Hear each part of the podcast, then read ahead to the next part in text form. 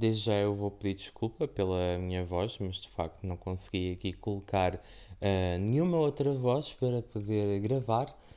Esta é a voz com que eu nasci e vai ser esta voz com que vão ter que lidar. Mas eu decidi uh, começar uh, uma espécie de diário audio barra audiobook, talvez seja o nome, não sei. Uh, vamos dizer que é um podcast só para ficar aqui tudo dentro da moda, para falar sobre ansiedade.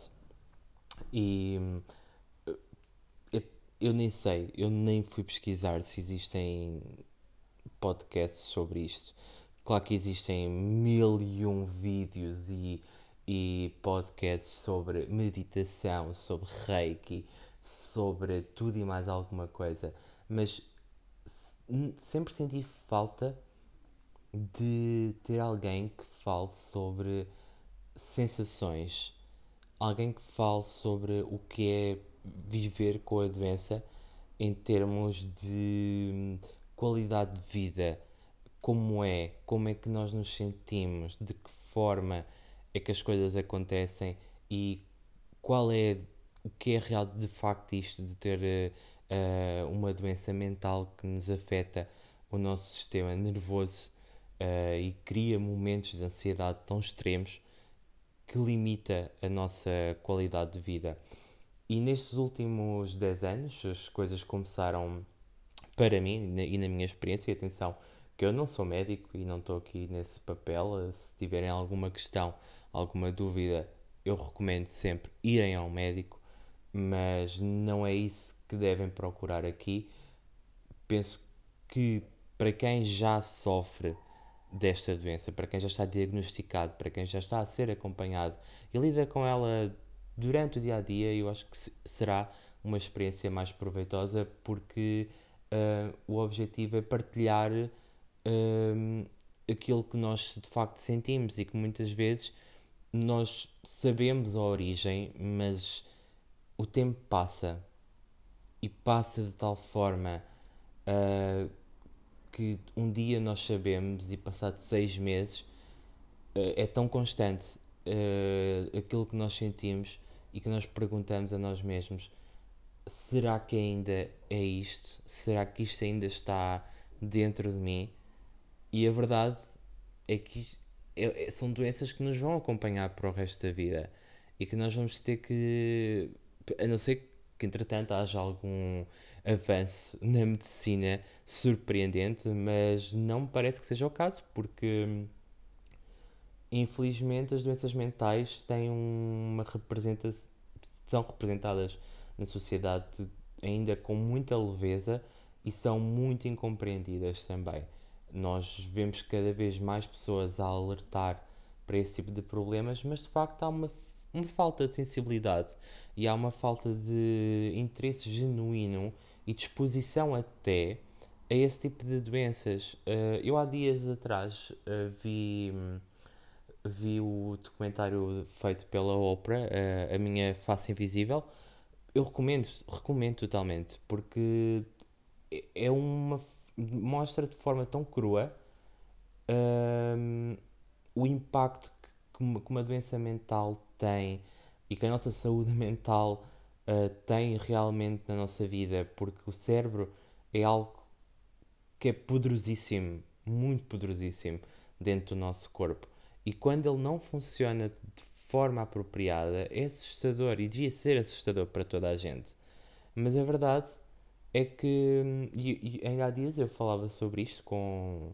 Comentei isto com uma tia minha, ela passou por um cancro e, e, há lá um, e há várias pessoas que dizem isto, já não é a primeira vez que eu ouço e eu consigo entender perfeitamente de onde vem esta, este raciocínio que diz que é mais fácil entender o cancro do que entender uh, problemas relacionados com saúde mental.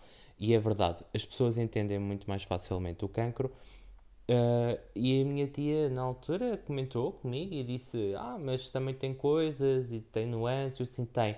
E essas nuances que muitas vezes quem sofre de cancro uh, essas nuances que, vêm, que acompanham a doença do cancro vêm também derivadas de problemas de saúde mental que se desenvolvem durante os tratamentos, durante o percurso da doença. Eu lembro-me perfeitamente de há uns anos atrás ver uma entrevista com o, o ator o Gonçalo Diniz, se não estou em erro, que ele teve cancro, e ele a descrever uma situação que ele tinha passado, e eu pensei, aquilo que ele sentiu naquele momento é exatamente aquilo que eu sinto quando tenho um ataque de ansiedade. É, as palpitações, é, por acaso, as palpitações para mim é uma coisa muito irregular. Tem alturas em que eu tenho, há alturas em que elas simplesmente não, não existem. Uh, ou seja, o meu coração ou bate lá em cima ou então uh, simplesmente deixa de bater. Mas uma coisa que eu tenho nestes últimos 4 anos, seja dos 10 anos desde que eu comecei a tomar medicação para controlar, ao início foi como comecei a tomar por suspeitas e por indicação do, do médico de família, uh, comecei a tomar paroxetina uh, com suspeitas de que tivesse depressão. Passado depois uh, ali um grande período em que eu tomei paroxetina durante 6 anos, quando numa fase da minha vida muito agitada, em que tinha muito trabalho, eu sentia-me no topo do mundo, e quero deixar bem isto claro, eu sentia-me numa fase ótima da minha vida em todos os aspectos, a nível profissional, a nível uh, pessoal, eu estava na maior, estava perfeito, mas de facto andava a queixar-me há muito tempo de que eu estava cansado. Eu dormia e acordava cansado. E andava num ritmo que era isto todos os dias. Eu às vezes até sentia a mesma necessidade de. Dizia para mim mesmo assim: não, eu hoje vou ficar em casa vou ficar em casa porque, porque estou cansado e preciso descansar. Mas eu nunca me sentia descansado. Mesmo estando em casa, eu sentia-me sempre cansado. E então foi até o dia em que as coisas explodiram e aí, uh, ou seja, foi nestes últimos 4 anos que as coisas tipo, realmente rebentaram de, de uma forma louca. E numa semana eu tive cerca de 4 ataques de pânico uh, muito intensos Uh, eu na, na, altura não imaginava, já tinha tido ataques moderados, uh, mas nunca algo com aquela intensidade em que eu achasse que iria de facto morrer. Uh, na minha cabeça, aquilo que eu achei, o meu corpo, todo ele estava naquele momento programado para pensar: ok, isto só pode ser a minha morte. Não poderia ser ali outra coisa. Não havia. A minha cabeça simplesmente, o meu cérebro preencheu-se totalmente um, para achar que de facto aquilo que eu sentia só podia ser isso, porque de um momento para o outro. Eu lembro perfeitamente nesse dia de eu acordar, fui tomar o pequeno almoço, uh, tomei no café, à boa moda portuguesa, na altura não havia Covid, não havia problemas com nada disto. Então nós íamos, eu vivia com uma tia minha, fomos ao café, entrei no autocarro, fui para a minha rotina, era uma rotina de doidos, de, uh, vivia na margem sul do Tejo, ia para Lisboa, para Carnachide, e basicamente eu todos os dias, calhar andava 3 horas em transportes, ou seja, eram 3 horas da minha vida que eu perdia em transportes, e nem estou a contar com tempos de espera, porque senão ainda seria muito mais. E lembro-me de estar na, na estação do Pragal, e não sei, sei que de um momento para o outro uh, a primeira sensação que eu tive foi de fraqueza, aquela sensação de, mas eu pensei, mas eu tomei o pequeno almoço, não, não, para mim não fazia sentido eu ter fraqueza, porque se eu comi, se já tinha comido há, se calhar para aí há 20 minutos, meia hora, uh, não estava a fazer muito sentido, mas estava com uma fraqueza que era crescente, e daí começou um, ah, começo a sentir um grande desconforto a nível do peito, uh, na zona do peito, começo a sentir um grande desconforto, começo a coçar-me por tudo o que é lado. Eu não, nem sabia muito bem o porquê, mas aquilo que eu queria fazer era coçar-me, uh, tanto que até as minhas calças já estavam a ficar marcadas de tanto que eu esfregava e coçava-as. até que chego ao comboio para passar a ponte, não é? Que eu achei que ainda seria fantástico. Eu pensei assim, na altura, eu lembro-me que ainda liguei aos meus pais, uh, liguei ao meu namorado e foi ok, está a acontecer alguma coisa, eu não estou bem e preciso de ajuda, mas vou na mesma meter-me no comboio. Meti-me no comboio, pensei, isto vai demorar 8 minutos, 8 minutos para Complete.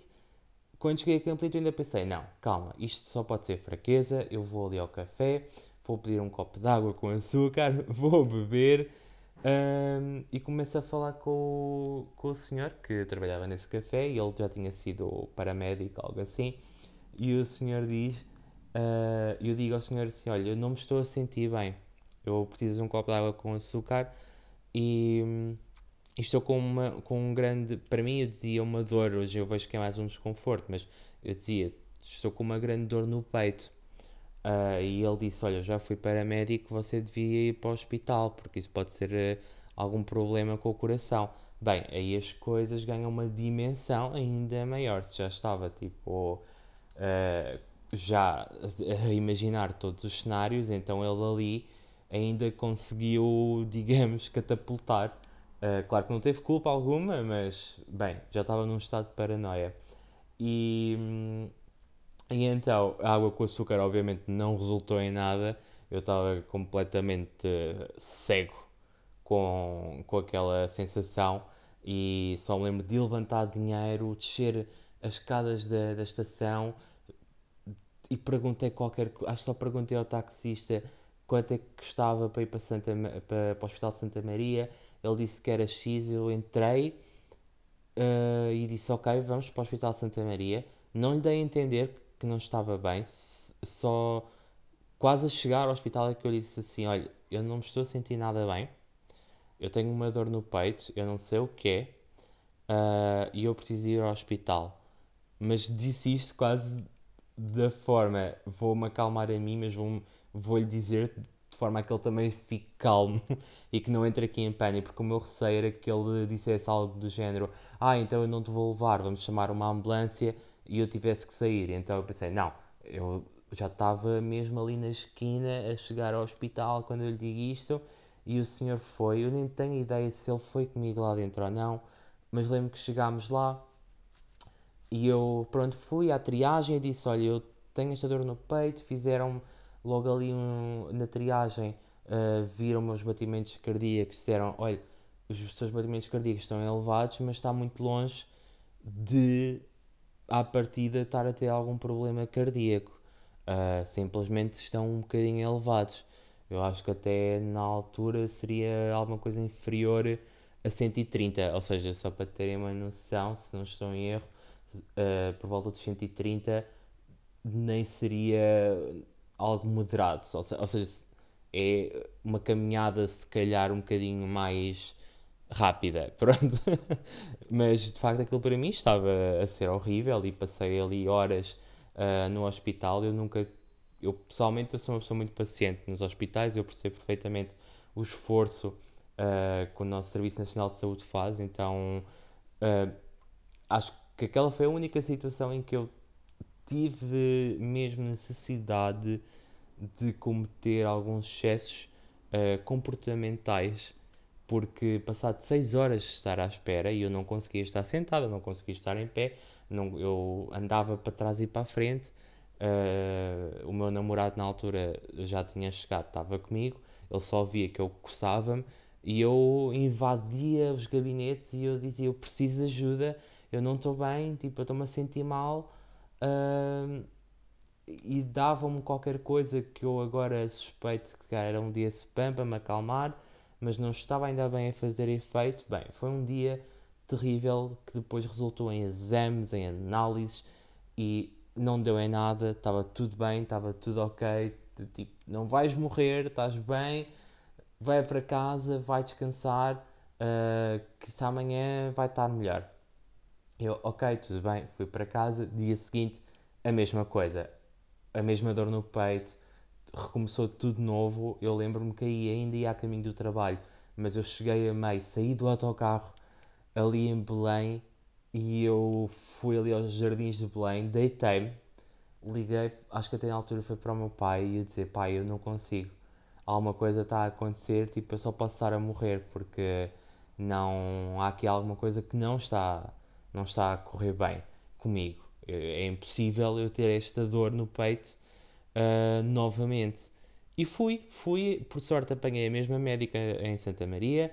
Um, chegou àquele ponto em que ela disse assim: Olha, a única coisa que pode, pode agora fazer, acho que foi uma TAC ou uma ressonância magnética, uh, mas ela, naquele momento, ela virou-se para mim e disse-me: Eu vai fazer isto, mas eu tenho praticamente 100% de certeza absoluta que não vai acusar nada e que o seu problema uh, é a nível de pronto a nível psicológico e não e não, não, é, na, não é nada a nível físico que esteja a acontecer consigo, neste caso.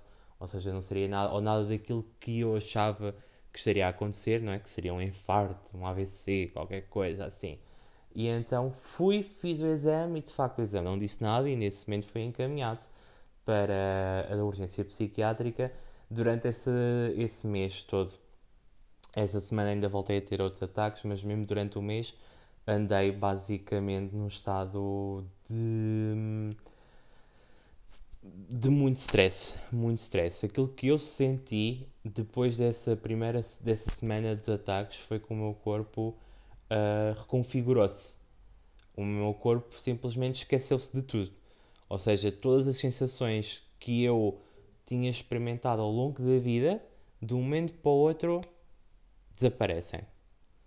Eu não sei, seja, se alguém chegasse ao pé de mim e desse-me uma chapada, a dor que eu ia sentir daquela chapada ia ser demasiada para o meu corpo processar e o meu corpo iria logo começar a achar que se calhar, olha, era a minha bochecha que iria desfazer-se ou sei lá, ou para mim, para mim qualquer coisa que eu fizesse hum, era, tudo, era tudo muito tipo explodia logo tudo muito facilmente e demorou cerca de seis meses e quando eu comecei a fazer a terapia a primeira coisa que fizeram ao nível do Serviço Nacional de Saúde é a parte da psiquiatria e depois da parte da psiquiatria passamos para a parte da psicologia mediante a avaliação que é feita.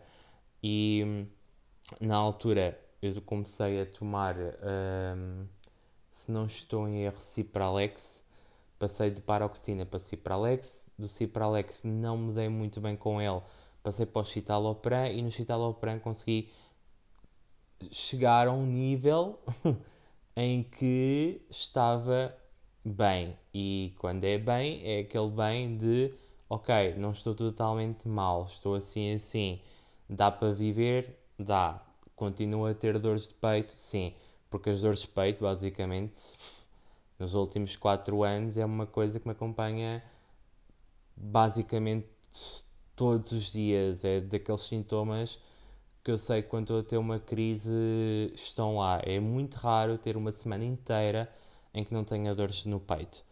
E isso condicionou muito a minha vida e mais noutra ocasião irei falar mais sobre isso, uh, porque se calhar agora quero limitar-me só a esta fase inicial e se calhar aquilo que foi os primeiros seis meses da, da minha vida com, com esta questão da, da ansiedade e como as coisas de facto evoluíram para um, até chegar a um, dia, a um primeiro diagnóstico que, que me fizeram, que de facto quando eu comecei a fazer a psicoterapia foi feita uma, uma avaliação e com essa avaliação chegou-se à conclusão que eu tinha um transtorno de ansiedade generalizada, ou que pelo menos era essa a suspeita que, que existia uma vez que não tinham, um, não havia uma referência a nível de trauma, ou seja, não, não parecia ter resultado em consequência de algum trauma ou de alguma coisa.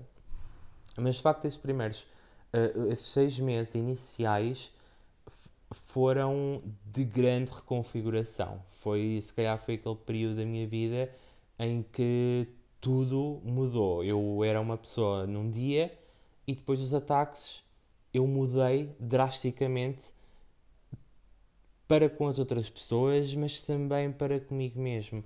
E acho que quem vivia comigo, quem lidava comigo, não entendeu muito bem, uh, não, não reagiu muito bem a isso. Não percebeu que não era só eu que. Eu não estava apenas diferente para eles, eu próprio estava diferente para mim mesmo. E estava a, estava a tentar conseguir entender o que é que estava a acontecer, porque eu era uma pessoa completamente independente, era uma pessoa que ia, ia para um jardim, ia sair à noite, eu andava sozinho, eu cheguei a dormir, uh, a adormecer no bairro alto, sozinho, e, e estar sempre bem, e fazia, eu fazia tudo sozinho, eu era uma pessoa que era bastante independente uh, e não tinha grandes receios na vida. E a partir daquele momento eu tinha todos os receios possíveis e mais alguns. Eu tinha receio de que se eu andasse mais de 100 metros, que o meu coração não ia aguentar e que eu ia ter outra vez um, um ataque. Porque apesar de, do diagnóstico estar feito, a paranoia é tal que nós ficamos ali ainda a remoer naquela ideia inicial. Ou seja, aí sim, se calhar há um nível de trauma eh, relativamente aos primeiros ataques, porque eh, como afetou-me logo a nível do peito e das dores no peito, eu sempre achei, ok, eu estou com dores no peito, eu tenho um problema cardíaco, eu tenho um problema cardíaco, não posso fazer isto, não posso fazer aquilo, não vou fazer isto. Então eu deixei de fazer tudo. Comecei a ficar muito mais em casa, comecei a ser muito, uh, muito menos ativo. Não, eu não, não era capaz de eu ia para o ginásio e eu, em vez de, de dar aquilo que eu sabia que conseguia dar, eu estava a dar muito menos. E, e, isso era uma coisa que eu sentia, eu percebia que estava a dar menos do que realmente eu conseguia. Mas o meu cérebro disparava a partir de determinado momento, chegava ali a um ponto em que dizia-me: Não, para que tu não vais aguentar, tu vais tipo, chegar a um ponto em que vai ser sempre a subir até o coração explode no peito e cais para lá. Isto parece a coisa mais ridícula de, de se achar, porque eu tinha 24 anos. Eu não tinha qualquer motivo para achar isso. E muitos médicos disseram, com a sua idade, se fosse para acontecer algo desse género, seria quase de forma imediata. Você não teria sequer tempo para vir para o hospital. Nem teria tipo 6 horas, 12 horas à espera numa sala de espera para, para ser atendido. Era impossível, tipo, uh, você simplesmente teria caído, porque não tem historial, não tem nada. Uh, é uma pessoa jovem. Uh, apesar de, pronto, eu fumava, mas também não fumava assim há tanto tempo, para já estar numa situação à partida de, de facto de risco. E isso condicionou muito, condicionou muito a minha vida. Uh, os primeiros seis meses foi quase tudo em, em torno disso tinha, comecei a ter muita sensibilidade uh, a andar na rua, não só por esse medo, mas também a nível do som, a nível da luz, carros, trânsito, tudo incomodava-me e deixava-me muito desconcentrado. Uh, eu chegava a sentir-me desorientado na rua se tivesse muito trânsito e depois era o barulho do carro, era o apitar do, dos automóveis e chegava ali a um ponto em que eu pensava, ok, onde é que eu estou? Eu quero ir para casa.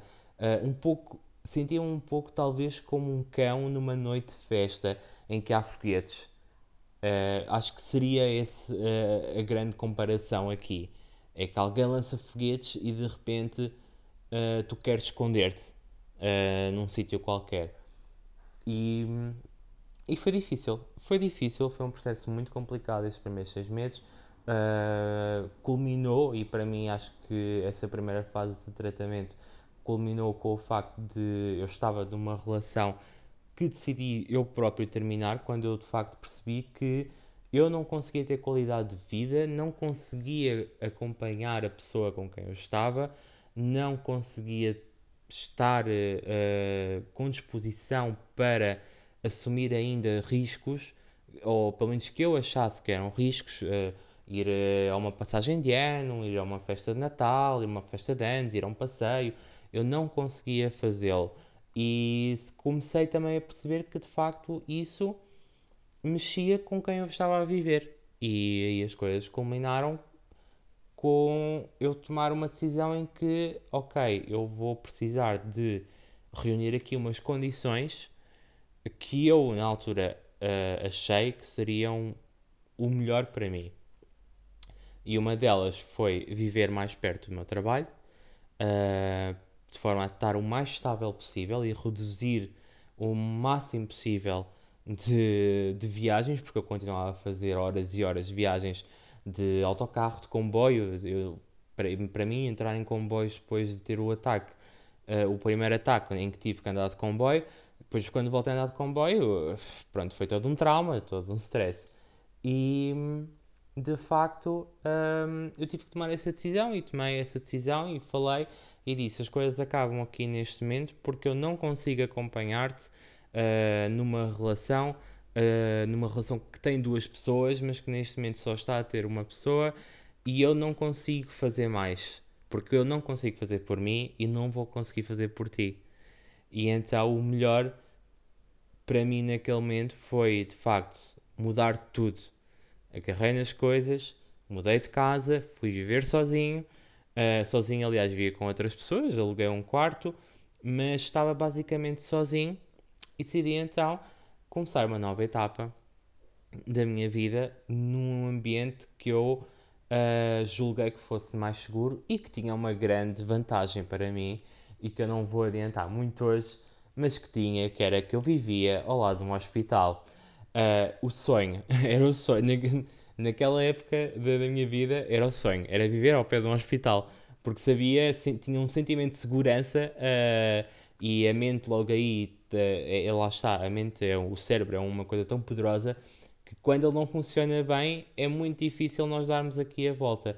E chegarmos ali àquele, uh, somente quando são problemas de ansiedade e quando estamos a entrar em pânico e vamos para o hospital e chegamos à porta do hospital e está tudo bem. É a melhor sensação do mundo. Então eu pensei, eu vou ver ao pé de um hospital, eu qualquer coisa, sei que ando, faço o quê? 50 passos, estou ali ao pé do hospital e está tudo bem. E está tudo na maior e vai ser, pá, a minha vida vai ser muito mais fácil. Um, e então, já, yeah, eu tomei essa decisão, fiz isso e entrei num novo capítulo da minha vida e espero poder mais tarde adiantar. Hoje não vou adiantar mais porque, muito sinceramente, uh, já estou aqui há 30 minutos a fazer aqui um grande documentário. mais que do que eu estava à espera, estava à espera se calhar em 10 minutos e de falar aqui só sobre algumas coisas e certamente que fugi muito àquilo que eu queria falar inicialmente, uh, mas acho que pelo menos eu queria falar sobre uh, aquilo que eu senti uh, e, o, e, os primeiros seis meses de facto foram horríveis, foram ficar para o pior período da minha vida e um, que felizmente melhorou. E mais tarde irei falar como é que melhorou e por, o porquê e de como foi uh, esse processo, não é? tendo em conta que já foi há 4 anos atrás. Neste momento as coisas estão num ponto totalmente diferente, embora um, tenham havido passos atrás, outros passos à frente, e assim continuamos. E espero que, que estejam cá para ouvir.